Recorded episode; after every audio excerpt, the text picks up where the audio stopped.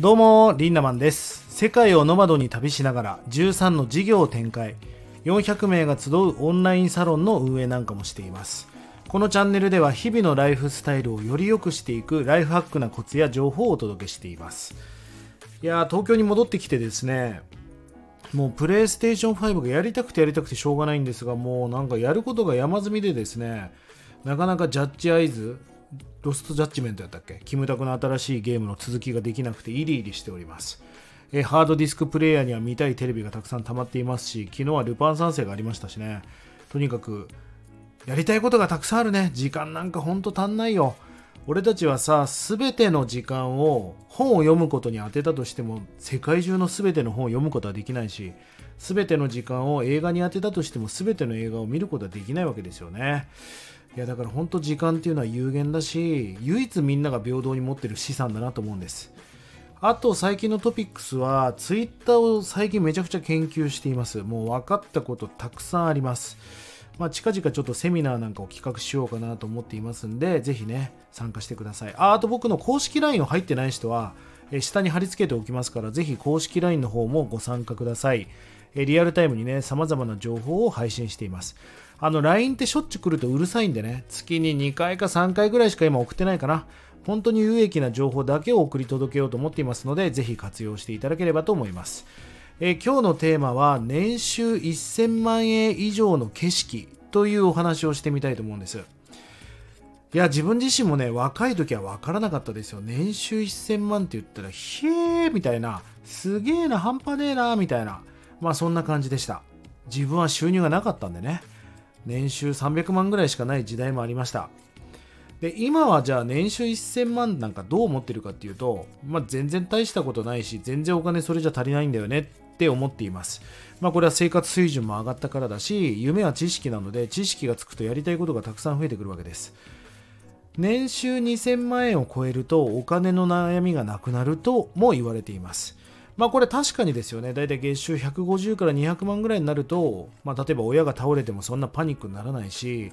あたふたしなくなりますよね。あとこうお金と時間のバランスが良くなると、例えばこうカップルとか夫婦でも喧嘩をしなくなりますよ。いいよ全然やっていいよっていうふうにこう摩擦とか揉めることがなくなるんで、まあ、豊かさっていうのは本当幸福にとって重要だなと思うし豊かさってバランスだなとも思うんです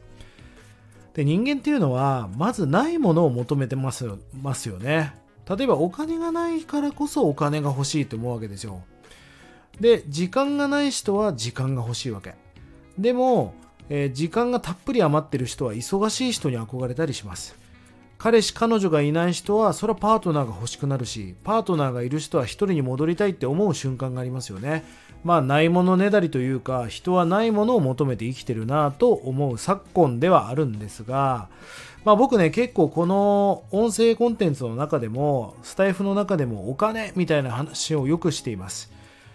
でまあ僕のこと知ってる人はわかると思うんですがもう僕全然洋服にも興味がないし全然金の亡者じゃないんですね。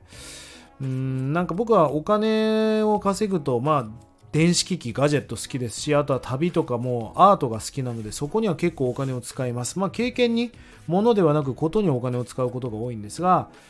えっ、ー、とねお金の話をしてるんですが実は皆さんに言いたいことはお金じゃないんですね。お金というか経済力をつけるってことの大切さを知ってほしいんです。じゃあね皆さん僕も最初月収なんか20万ぐらいのところがスタートですよ。で経済力を上げるっていうのはどういう世界観かっていうお話をしたいんですが皆さんの生活からゼロを取った世界だと思ってほしいんです。例えば家賃7万円のマンションに住んでる人。ゼロ1個取ると7000円ですよね。もし家賃が7000円だったらどうですか？楽勝ですよね。例えばちょっと北海道でウニ丼食べに行きたいと。1泊2日で10万円かかるんだったらちょっと考えますよね。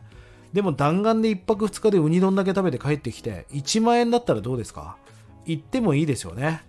新しい MacBook が発表されましたが30万って言われると考える。だけど3万円だったら即買いできませんか？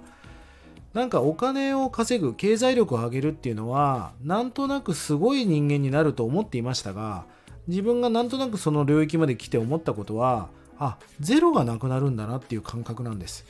えー、ともうちょっと分かりやすく言うとねコンビニでお菓子を買う時に値段を見て悩むことないじゃないですかもう悩まずにカゴにガンガン入れますよね。まあその感覚で例えばドルチェガッパーナに行ったりすることができるってことだったりするんです。経済力を上げるってことは0が1個、もしくは2個減っていく世界観があるってことをね、ぜひ知っといてください。いやー、自分もそうだったんですよね。自分も自身も年収3000万に行くまではよく分かんなかったこといっぱいあるんだけど、3000万円なんかを超えていくと、世の中には素晴らしいサービスであったり、素晴らしいエンターテインメントがあるってことに気づくんですよね。まあ、例えばホテルなんかも寝れりゃどこでもいいと思っていましたが、ホスピタリティがいいホテルに泊まった時に、あこんなサービスをしてくれるんだったら1泊例えば20万なんか高くないよねっていうここまで誠心誠意、えー、サービスをしてくれるんだったらむしろその価値は安いんじゃないみたいな、えー、例えば5万円の寿司屋に行った時に高えなと思ってました昔は。だけど例えばそういうファイナンス、えー、お皿がねすごいいいお皿だよねとかすごいいい内装だよねとか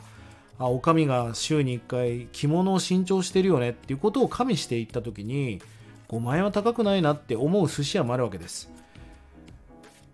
なあとこれなぜか分かりませんけどコンサル時代に経営者とたくさん話しました。でねこれ面白いんだけど月収100万円まで頑張ったらいけるんだけどなんでなんでしょうね。月収100万円の壁を1回みんなぶち当たるんですよね。100万までは頑張ったら努力でいけるんだけど本気で頑張ればよ。100万円からなかなか150万円とか200万円にならないんですよね。なんか多分一人でできるできる限界値なのかもね労働で。まあそこの壁があったりするっていうのもなんか今ちょっと思い出しました。でもねまたその100万円の壁を打破するとまた次のステージまでダダダダって登っていきますよね。お金というか経済力をねつけていくっていうことがすっごい重要なことですそれはなぜかというとあなたが大切な家族や大切な人を守るためにお金というか経済力がめちゃくちゃ必要なんだってことですよね大丈夫です。僕ももともとはお金なんか全然稼ぎませんでした。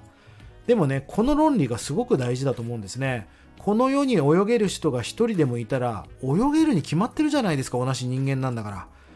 うん、別にジャック・マイオール、古いな。なんかそのイアン・ソープ、古いな。とにかくあんなすごい競泳選手のようには泳げないけど、泳げますよね、泳ごうと思ったら平泳ぎぐらい。お金を稼ぐっていうことは難しいことではないんです。ただ稼いでる人たちを考察していくとねちょっと人と違うことを毎日積み上げてるんですよね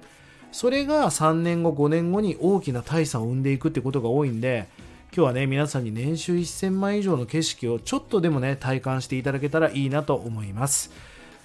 えーえー、ぜひね、このライフハックな毎日、まだ登録されてない方はぜひフォローしてください。そして皆さんからのコメントもお待ちしております。今日もライフハックな一日を、リンダマンでした。またね